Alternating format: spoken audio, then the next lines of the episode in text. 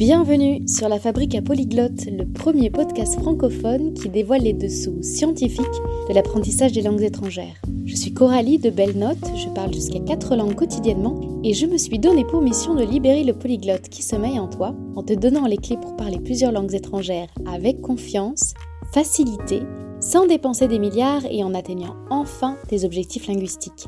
Si le sujet te parle, n'hésite pas à t'abonner au podcast pour faire un pas de plus vers une vie multilingue. Levez la main si vous avez déjà entendu dire, ou même pensé, que la meilleure méthode pour apprendre une langue, c'était d'avoir un petit ami ou une petite amie dont c'était la langue maternelle. Aujourd'hui, on va creuser le sujet parce qu'il n'y a rien de moins vrai sans doute. C'est un très joli mythe qui mérite qu'on s'y attarde et qu'on décortique ce qu'est un couple multilingue et c'est notre deuxième épisode de ce volet sur la langue dans le foyer, la langue à la maison, puisqu'on a déjà fait un épisode sur être un parent multilingue avec Tetsu Yang, épisode que je vous invite vivement à réécouter si la thématique vous intéresse. J'ai été confrontée à ce sujet à plusieurs niveaux, à plusieurs titres. D'abord quand je faisais moi-même des accompagnements de français langue étrangère et que euh, j'ai eu un élève serbe qui voulait apprendre le français pour faire une surprise à sa petite amie française donc. Et à ce moment-là, c'était le moment où je découvrais la vidéo de Tom Gauthier que, j'ai mentionné d'ailleurs quand on a fait l'épisode ensemble avec Tom Gauthier. La vidéo disait, enfin, la vidéo s'intitule N'apprends pas une langue pour les autres ça parle d'une histoire d'amitié, mais ça s'appliquait parfaitement, et ça s'applique toujours parfaitement pour le couple, et au moment où j'accompagnais euh, mon élève serbe, eh ben ça résonnait parfaitement. Je savais que ça allait finir en de boudin, parce que sa petite amie, elle n'avait rien demandé, qu'il faisait des efforts pour une langue au final qu'il n'aimait pas apprendre en soi, et qu'elle, elle allait jamais pouvoir le gratifier à la hauteur de son effort, puisque c'était quelque chose qu'elle ne recherchait pas, et qu'ils avaient rien décidé ensemble. Et voilà, effectivement, c'est pas quelque chose qui a fini de manière très positive, et j'ai été aussi directement concernée par le sujet puisque j'ai vécu en couple avec un Italien. Je vous arrête tout de suite, je n'ai jamais appris l'italien pour cette personne-là ou pour quelqu'un en, général. J'ai appris l'italien parce que j'aime la langue elle-même et on a pu vivre ensemble parce que au moment où j'ai rencontré cet homme-là, je savais déjà parler italien. Et j'ai pas non plus, euh, vous savez, ce caractère un petit peu fétichiste qu'ont certains de vouloir absolument sortir avec une personne étrangère ou d'être uniquement touché par des personnes d'une nationalité en particulier.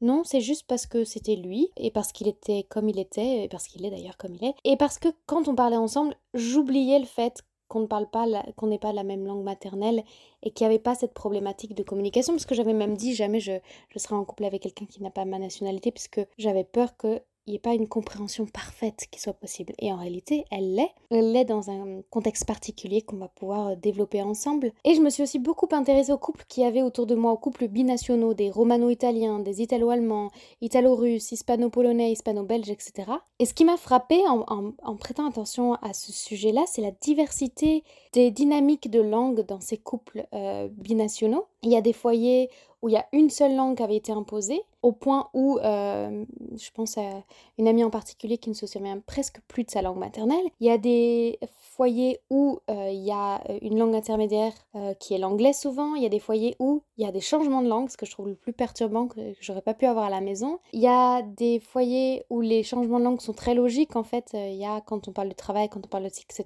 Il y a des, des langues qui sont comme qui ont leur propre zone. En fait, c'est extrêmement vaste. Et donc, on commence cette série passionnante qui peut se prolonger à travers d'autres épisodes et donc d'autres témoignages si le sujet vous plaît. Et pour que je sache qu'il vous plaît, manifestez-vous. manifestez-vous que je le sache par un commentaire, un, message via Instagram ou euh, un message en réponse au mail avec lequel je vous envoie la newsletter, c'est comme vous préférez. Aujourd'hui en tout cas, on reçoit Clarisse Comoche qui est professeure de français langue étrangère et qui s'est justement spécialisée dans cette thématique-là. Elle accompagne en tout cas hein, déjà de manière globale tous les apprenants de français, surtout au niveau débutant. Et d'ailleurs vous l'entendrez à sa voix, Clarisse a une diction parfaite qui idéale pour les débutants et surtout, elle a la passion de l'enseignement, la patience, la vocation qu'il faut euh, pour transmettre sa langue, qui en font une, accompagnatrice parfaite pour les débutants. Et comme elle se trouve elle-même dans un couple multilingue, elle accompagne aussi toutes celles et ceux qui ont un conjoint francophone et qui ont besoin d'apprendre à parler le français, au moins pour pouvoir échanger avec la famille de leur euh, conjoint conjointe. Bref, c'est passionnant. Je vous laisse de suite avec notre échange du jour en espérant qu'il vous plaise. Bonne écoute. Bonjour Clarisse, je suis ravie de t'avoir pour un sujet aussi passionnant que le couple linguistiquement mixte le couple multilingue. Avant qu'on entre dans le vif du sujet, moi ce que je voudrais savoir c'est qui tu es en tant qu'apprenante, combien de langues tu parles et comment tu es tombée dans le bain des langues et comment, et ça va faire beaucoup de questions, tu as choisi de te spécialiser sur cette thématique du couple multilingue et multiculturel. Par rapport aux, langues, donc euh, je pense comme beaucoup de personnes, j'ai appris l'anglais comme euh, première langue vivante euh, en France. Et puis ensuite, je me suis dirigée vers l'allemand, donc toujours dans un cadre scolaire. Et puis ensuite, je me suis vraiment concentrée sur l'anglais et j'ai complètement abandonné, euh, l'allemand, malheureusement. Donc oui, c'était vraiment l'anglais ma, priorité. Je souhaitais vraiment euh, partir à l'étranger, utiliser l'anglais. Et puis, euh, suite à différentes opportunités, j'ai eu l'occasion de partir en Asie dans un premier temps en Corée, où j'ai un petit peu commencé à toucher du doigt le, coréen. Je ne l'ai pas appris de manière euh, très académique. Et finalement, euh, la, langue que j'étudie vraiment en ce moment, c'est le, japonais. Donc ça va faire trois ans que je l'étudie. Bon, je suis encore débutante parce que c'est une langue qui prend du temps quand même. Mais j'avance doucement et puis euh, je suis quand même assez motivée. Et enfin, l'espagnol quand même. J'habite désormais en Espagne et commence à être temps que je m'y mette. Et oui. Et le catalan aussi, j'imagine, parce que je, précise pour ceux qui nous écoutent que tu es dans, en Catalogne. C'est ça, oui, à, Barcelone. Donc, euh, ouais, le mélange des deux, parfois, j'arrive à attraper quelques, quelques mots de vocabulaire et euh, je mélange un peu les deux pour l'instant, je pense. Et si j'ai bien compris, l'anglais, il t'a motivé pour te dire, OK, je vais aller à l'étranger. Et à, quel moment tu t'es dit je vais enseigner le français langue étrangère et jusqu'à te spécialiser dans le cadre du couple? Du coup, j'ai commencé à penser à l'enseignement du français euh, à, la, fin du lycée, en pensant que finalement, si je voulais euh, pouvoir partir à l'étranger, peut-être que c'était une bonne option en fait de moi pouvoir partager ma langue et ma culture, que je pouvais euh, simplement emporter comme ça avec moi. Et puis, quand j'ai vraiment eu cette occasion d'être à l'étranger, et finalement mes expériences à l'étranger ont toutes été en lien avec l'enseignement et le partage de ma culture, là, je me suis vraiment dit que moi, j'apprenais tellement au contact des autres personnes que moi, je voulais aussi transmettre tout ça, que ça serait euh, mon objectif professionnel. J'ai un petit moment pensé à la traduction, mais je pense que j'avais besoin d'un contact vivant, d'un contact direct avec, euh, les personnes. Quant au, couple, au fait de m'intéresser euh, à cette dynamique et à enseigner à, des étudiants qui, euh, auraient un conjoint francophone, vient tout simplement de, mon expérience et du fait que je suis en couple avec une personne qui n'est pas francophone et qui donc, moi, m'a motivée à apprendre sa langue, donc le japonais, et je me suis dit qu'il y avait certainement des gens qui étaient dans ma position et qui avaient euh, un intérêt pour euh, la langue de leur conjoint, la culture, et puis de peut-être vouloir euh, passer à un certain niveau, ni, comment dire, de, communiquer au-delà de peut-être une langue tierce ou la langue, leur langue en fait. Parce que c'est votre cas, vous avez une langue intermédiaire entre, entre vous deux? C'est ça, nous on utilise l'anglais. Maintenant qu'on sait que tu as ta propre expérience, l'expérience de tes élèves qui se trouvent dans cette situation-là aussi, de vouloir euh, apprendre la langue de leur conjoint, est-ce que tu peux nous aider à dresser le portrait de cette situation-là? Parce qu'on imagine que c'est la situation idéale pour apprendre une langue. Quels sont les avantages et au contraire les défis d'un couple qui est euh, multilingue? Bah, dans notre cas, euh, finalement, donc si on part de cette idée, oui, de ah, la meilleure façon d'apprendre une langue, c'est d'avoir un conjoint qui parle cette langue. Je pense que dans notre cas, on est le, contre-exemple parfait. Parce que moi, étant professeur de français, on peut se dire que tout naturellement, je lui enseigne ma langue, euh, ce qui n'est pas du tout le cas et ce qui ne l'intéresse pas tellement. Euh, il a plutôt pour l'instant parlé du fait d'étudier seul et peut-être de, de se tourner vers moi que dans un second temps. Et de l'autre côté, moi, j'avais commencé mon apprentissage, euh, et toujours hein, avec une professeure, et il ne m'aide pas plus que ça dans mon apprentissage. Euh, on a essayé un petit peu de euh, peut-être trouver un moment pour parler japonais, mais c'était vraiment pas naturel, ça demandait vraiment un effort de sa part aussi, puisque quand on n'est pas enseignant, c'est pas nécessairement inné de savoir comment guider un apprenant, comment répondre par exemple à des questions. Donc on a un petit peu abandonné et euh, je lui pose quelques questions de temps en temps, mais il n'est pas très bon professeur, il n'est pas très pédagogue. Surtout que c'est une dynamique très différente. La, la dynamique professeur-élève, c'est peut-être pas quelque chose qui est facile à mettre en place dans un couple toujours. Est-ce que tu arrives à vous projeter dans une autre langue que l'anglais maintenant? J'y pense un petit peu puisque cet été, on a eu l'occasion d'aller au Japon ensemble et euh, de, de, rester euh, chez sa famille. Donc, dans certaines situations, assez rarement tout de même, mais il m'est arrivé de m'adresser à lui en japonais en, dans, une volonté de, rester dans la conversation avec toutes les personnes qui étaient présentes et de pas euh, automatiquement exclure ses parents qui faisaient partie de la discussion. C'est pas encore très naturel, mais dans ce type de cadre, ça m'a pas plus dérangé que ça. En fait, ça m'a semblé euh, assez assez normal et finalement, c'est peut-être ça en fait qui est nécessaire pour que je me sente à l'aise de lui parler dans sa langue, c'est que j'ai besoin d'un élément extérieur qui m'encourage à utiliser le japonais. Sinon, effectivement, quand on est tous les deux, euh, même au Japon, euh, c'est l'anglais qui va venir euh, dans un premier temps. idéalement, j'aimerais bien pouvoir communiquer un petit peu en japonais, mais pour le moment, c'est assez limité. On utilise seulement des, des petites phrases du quotidien, mais c'est plus de la communication que de la conversation, selon moi. Donc, bon, ou moi, je l'utilise un petit peu pour faire de l'humour, pour le surprendre, en fait, de temps en temps, de sortir une petite phrase comme ça en, japonais, euh, l'air de rien. Mais c'est pas, on n'a pas des conversations, et à l'avenir, on verra si ça arrive. Et est-ce que tu t'es déjà senti euh, un peu étriqué dans ton anglais, c'est-à-dire pas capable de communiquer certaines choses que tu aurais pu communiquer euh, en français?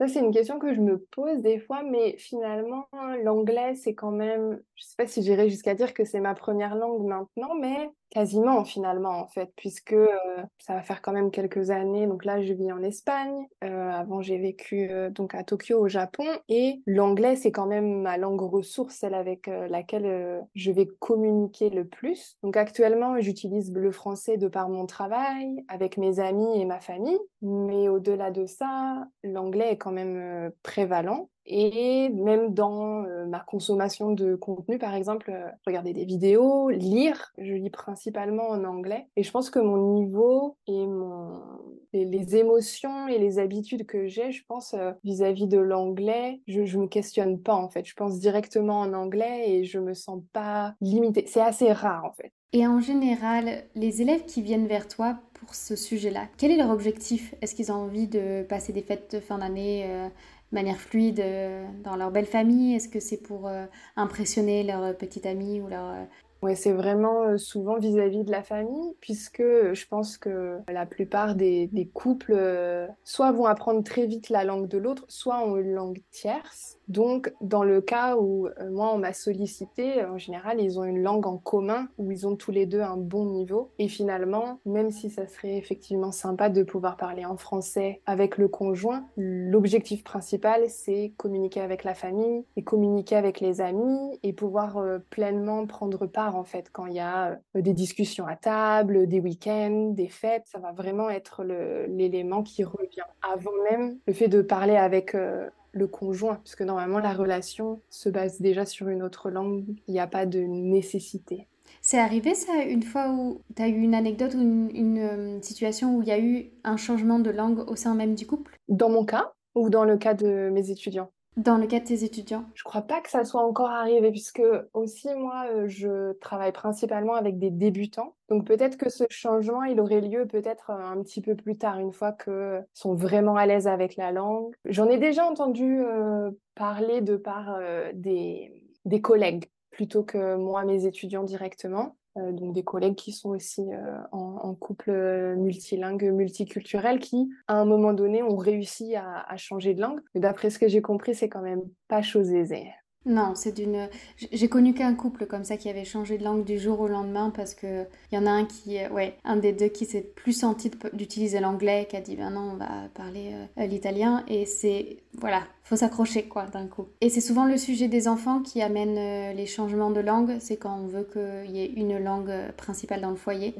Il y a des différences culturelles qui sont très liées aux langues. Est-ce que tu pourrais nous décrire, avec l'expérience que tu as en tant qu'accompagnante et peut-être dans ton propre couple, comment ces différences culturelles, elles peuvent influencer la dynamique d'un couple multilingue? Oui, bah, dans notre cas, euh, tout simplement, euh, dans, un premier temps, on a eu euh, quelques petits soucis de communication du fait que j'avais tendance à couper la parole de mon conjoint dans, dans nos discussions. Il sentait que je ne l'écoutais pas, que je ne laissais pas finir euh, de, de, présenter son, son, idée ou la chose qu'il était en train de, de raconter. Et euh, ça, ça m'a demandé un petit peu d'effort, en fait, pour, euh, pour changer cette, cette dynamique. Et c'est vrai que aussi en y réfléchissant, je sais que c'est quelque chose qu'on l'on m'avait déjà mentionné quand j'habitais aux États-Unis. on m'avait deux, trois fois indiqué, bah, en fait, j'ai pas fini de, j'ai pas fini ma phrase, écoute-moi jusqu'au bout. Et à l'époque, j'y avais pas pensé plus que ça. Mais c'est vrai que c'est arrivé plus fréquemment euh, dans, mon couple et c'est là où je me suis vraiment questionnée et je me suis dit qu'il y avait peut-être quelque chose à, à, changer dans mon cas parce que j'ai,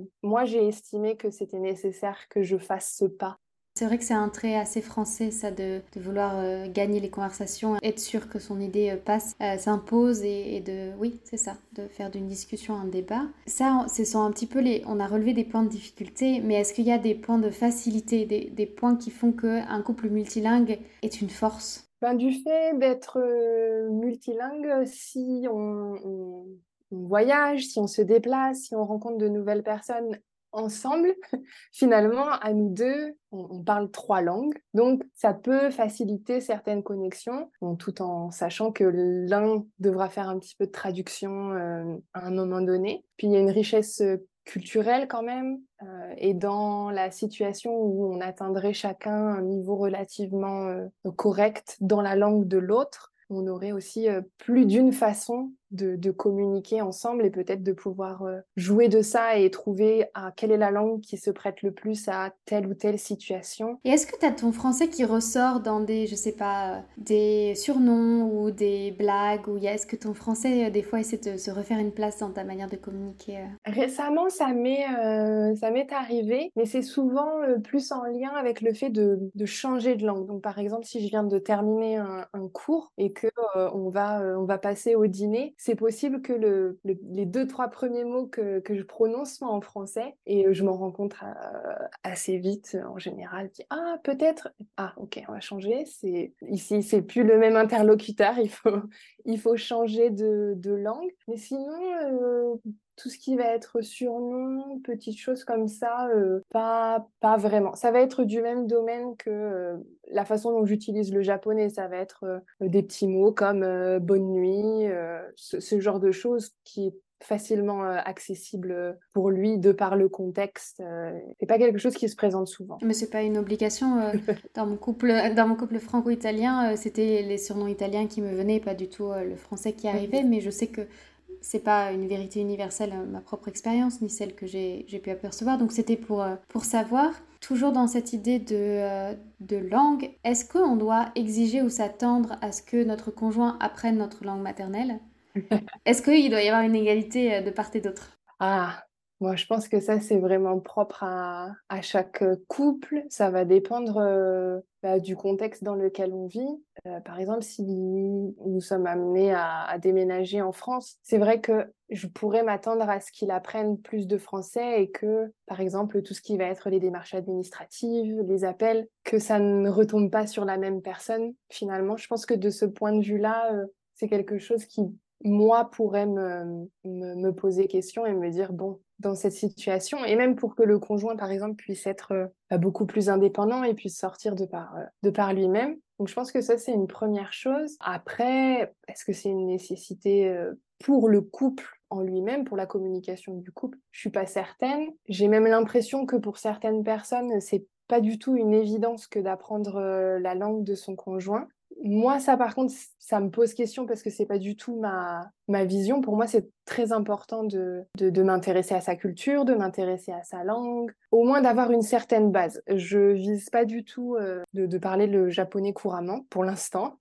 Euh, j'ai juste envie de pouvoir, voilà, pouvoir euh, parler quand on va au Japon, de pouvoir me débrouiller seule. Mon principal objectif, c'est de pouvoir parler avec sa famille. Et est-ce que vous en avez parlé clairement, c'est-à-dire que lui, il connaît tes objectifs et toi, tu connais ses objectifs? Oui, puisque moi, c'est vraiment une question qui me, qui, qui, me plaît et à laquelle j'aime beaucoup euh, réfléchir. Et euh, dans son cas, il y a une question, euh, il y a le facteur temps. il est en doctorat et au niveau du temps qu'il qui est en mesure de, de dédier à ce genre de, de, projet, pour le moment, c'est pas du tout, c'est pas du tout une priorité. Et donc moi, ça me pose pas du tout problème. Par contre, comme tu l'as mentionné un peu plus tôt, quand on aura un enfant, par contre, pour moi, c'est important qu'ils soient en mesure de comprendre un peu de français. Et justement, il a pas beaucoup de temps et pas beaucoup d'espace mental s'il doit être très concentré sur l'avancée de son doctorat.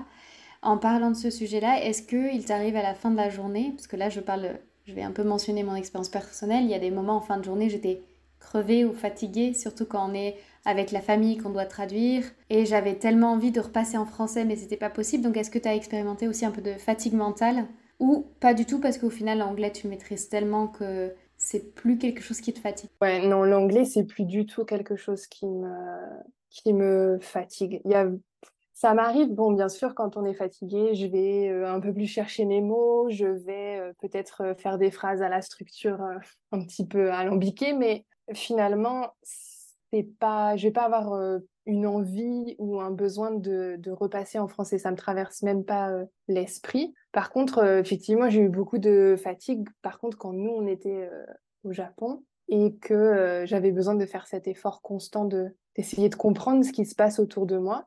Et mon copain aussi m'a dit parfois le soir, à la fin du dîner, il dit Ok, c'est pas que j'ai plus envie de traduire, mais je, je peux plus en fait. À partir de ce moment-là, lui était parfois très fatigué, oui. J'ai mon propre frère aîné qui est aussi dans un couple multilingue où il utilise l'anglais. Et euh, il y a des moments où on entendait à l'accent. Quand l'accent français revenait, c'était qu'il y avait une fatigue euh, au niveau de la traduction qui était là et qu'il n'en pouvait plus. Est-ce que tu as des variations d'accent aussi en anglais? Ça doit m'arriver. Je crois pas que mon accent français... Enfin, je crois que ça fait longtemps que mon accent français euh, n'est plus présent en anglais. Et est-ce que ça, parce que moi c'est ma théorie, la théorie que les couples linguistiquement mixtes, ils sont, ils sont au courant qu'ils n'ont pas la même langue que l'autre ou qu'il y a une langue intermédiaire. Et donc il y a une capacité, je crois, à être plus clair et à mieux s'exprimer ou à savoir que si on ne comprend pas l'autre, c'est qu'il y a une différence. Est-ce que tu penses qu'il y a une conscience plus forte de, du, ou un travail plus important de la communication qui fait que peut-être ça fait des couples plus solides? J'espère. Euh, c'est vrai que les problèmes de communication, en tout cas, ils ont émergé euh, une fois qu'on a habité ensemble. Quand, quand, on a emménagé ensemble, je pense qu'il y a eu euh, ce choc de euh, à la fois culturel et linguistique, et où on a dû apprendre à communiquer ouais, de, façon, de façon plus claire. Par exemple, les sous-entendus, les, petites phrases qu'on peut parfois sortir en espérant que la personne va comprendre le, sous-texte, ça, ça fonctionne pas. Hein. Ça ça, a dû m'arriver, puisqu'en tant que, française, je pense qu'on a beaucoup ce petit côté euh, passif-agressif, un petit peu de, mentionner quelque chose de très factuel tout en insinuant euh, une émotion qui puisse être attachée à, tout ça. Et euh, j'ai probablement fait l'expérience comme ça avec mon copain et où il y a eu un, un problème de communication et où peut-être on s'est disputé et il m'a dit mais tu m'as jamais dit ça ah Effectivement, peut-être que je ne l'ai pas dit, je l'ai insinué, mais euh, oui, du coup, nous, c'est quelque chose sur laquelle on, a travaillé. le fait de d'être très clair, d'utiliser, de dire ce qu'on pense et ce qu'on, de dire clairement ce que l'on veut que l'autre entende finalement. Et maintenant, c'est beaucoup plus, beaucoup plus naturel. On prend aussi le temps parfois. On, on prend le temps euh, le week-end de peut-être euh, faire le point et de se poser la question, ok, est-ce qu'il y a quelque chose que j'ai dit cette semaine peut-être qui, t'a posé question, que tu, tu as associé à un sentiment négatif, ou euh, juste faire le point et être très clair et vérifier que tout va bien? Oui, oui, parce que quand on sait ça, quand on sait qu'on n'a pas la même langue que l'autre, c'est plus facile d'aborder ces sujets de communication qui peut-être passent parfois à la trappe quand on a la même langue et la même culture, où on imagine que c'est évident que, qu'on sait tout sur l'autre et qu'il comprendra absolument tout ce qu'on dira. Si tu pouvais nous faire une sorte de récap des, difficultés, des points de vigilance, tout ça pour arriver vers des conseils que tu donnerais à ceux qui se trouvent dans, un, dans cette situation-là, d'être en couple avec quelqu'un qui n'a pas sa propre langue maternelle? Oui, les points où faire attention, bah, ça va être toujours être de, de se poser la question et de, je pense, d'être très à l'écoute et garder en tête, oui, qu'on n'a pas forcément le, le, même niveau de langue ou simplement la même compréhension et le même usage d'une langue en commun. Puisque moi, donc avec mon copain, on a beau tous les deux avoir de très bons niveaux d'anglais. Je pense que notre compréhension et notre usage de l'anglais est influencé par nos premières langues finalement, ou peut-être la façon dont on nous l'a enseigné aussi. Et euh, je trouve que, par exemple, peut-être il y a des choses que moi je vais interpréter d'une façon en anglais, alors qu'il n'aura pas du tout euh, eu une intention derrière. Par exemple, je pense à une situation où quelqu'un va utiliser le verbe should, donc devoir, qui peut-être moi je vais interpréter de manière un petit peu forte, alors que finalement il n'y avait pas du tout cette idée euh, derrière quand il l'a utilisé. Mais euh, moi surtout ce que j'avais pas anticipé, c'était euh, surtout le fait de communiquer au-delà du couple. Et donc par exemple quand mon copain est venu en France cet hiver pour Noël, finalement pour communiquer avec lui, pour que lui puisse communiquer avec ma famille, j'ai dû faire beaucoup de traductions.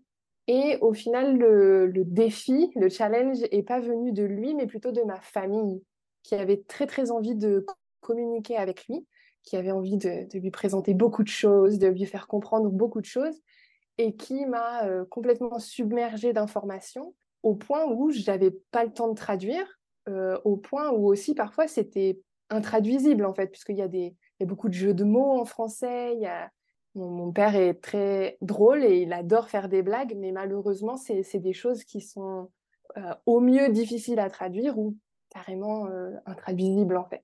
Donc moi, c'est ici que j'ai trouvé le plus gros défi finalement de, de cette relation multilingue. Ça va plutôt être le rapport euh, aux, personnes extérieures qui vont vouloir communiquer et où nous, on va être cet entre-deux.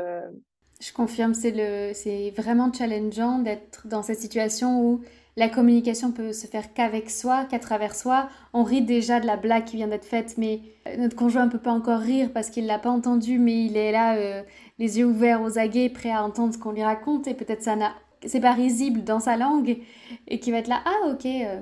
et effectivement, mais même avec les amis, trouver une place dans un groupe d'amis où quand on, on, arrive et il y a une autre langue et une autre dynamique, et plein, et c'est aussi un gros gros challenge quelqu'un qui se lance demain ou qui aménage ensemble ou qui se lance dans une histoire de couple avec quelqu'un qui euh, avec qui il utilise l'anglais, qu'est-ce que tu lui conseillerais? De presque d'en faire trop et de, de communiquer au-delà de ce qui semble de ce qui semble nécessaire, je pense. Euh, et je pense que ça c'est autant au niveau euh, au niveau linguistique qu'au niveau culturel. Je pense que dans les deux cas il va y avoir des questions, peut-être qu'il va falloir expliquer des choses qui nous semblent d'une évidence incroyable, mais qui ne euh, va pas l'être pour, euh, pour l'autre personne.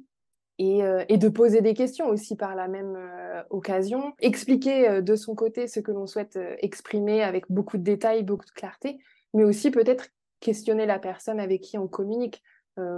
Qu'est-ce que tu as vraiment voulu dire? Est-ce que tu as voulu dire blablabla bla bla parce que moi c'est ça que j'ai compris? Je crois que c'est nécessaire et je crois que ça peut pas faire de mal. Du tout de trop, enfin, trop communiquer à part d'être fatigué, de essayer de tout comprendre. Le couple, parfois, c'est l'environnement, on en parlait. Vous, vous êtes en Espagne. Comment est-ce que vous arrivez à articuler la langue du pays, la culture du pays, les, les, cultures respectives, votre langue en commun? Comment est-ce que, comment est-ce que ça s'organise? Oui, c'est vrai que c'est un, un, mélange euh, et une situation, je pense, euh, bon, certainement pas unique, mais je pense quand même pas euh, très commune. Euh, honnêtement, pour l'instant, la culture espagnole et la culture catalane, c'est c'est pas quelque chose qu'on a intégré à notre à notre quotidien. Euh, d'autant plus que euh, vivant à Barcelone, je trouve que c'est quand même très cosmopolite et peut-être pas très représentatif de la culture espagnole en soi. Donc, par exemple, les horaires, nous, on n'est pas du tout sur les horaires espagnols. Donc, ça, c'est une chose à laquelle on s'est toujours pas adapté. Par contre, euh, pour le français, la part de culture française, je pense que c'est beaucoup bah, avec la cuisine. C'est moi qui fais la cuisine. Bien que je connaisse un petit peu la cuisine japonaise, c'est aussi moins accessible de, les produits qui sont nécessaires pour cuisiner. La culture japonaise, euh, on consomme beaucoup de contenu euh, sur Internet. Mon copain aime bien aussi partager des choses ou me parler de, quelque chose qu'il a vu, d'un livre qu'il a lu, quelque chose comme ça. Donc on a, c'est pareil, un mix pas très défini finalement de, de nos cultures, tout en sachant que le, je pense que la culture japonaise est plus représentée dans notre foyer, puisque moi je connais le Japon, j'y ai habité, je connais la culture. Et est-ce que c'est plus facile au final d'être dans un terrain neutre, c'est-à-dire dans un pays qui n'est ni le pays de l'un ni le pays de l'autre.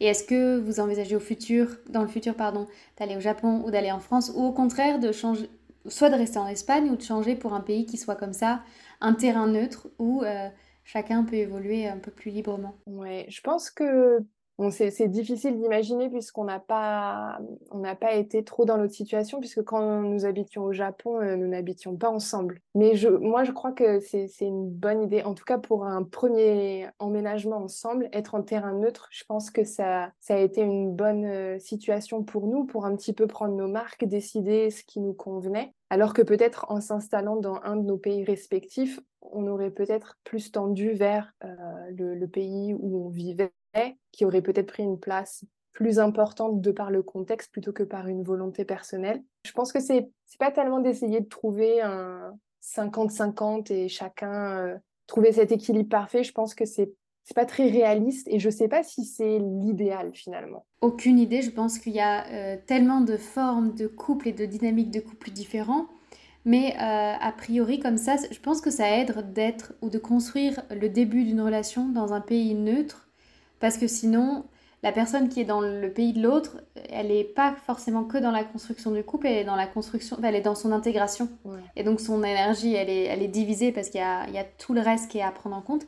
Et on en a assez peu parlé, mais à s'alimenter tous les jours de manière différente que sa culture, c'est aussi un, changement. Euh, Je veux dire, euh, moi, je me suis déjà battue pour avoir euh, de, la nourriture française parce que ça me manquait trop et il y, avait aussi euh, ce terrain-là culturel qui est hyper important. Oui, oui, ça fait partie oui, des discussions qu'on a eues.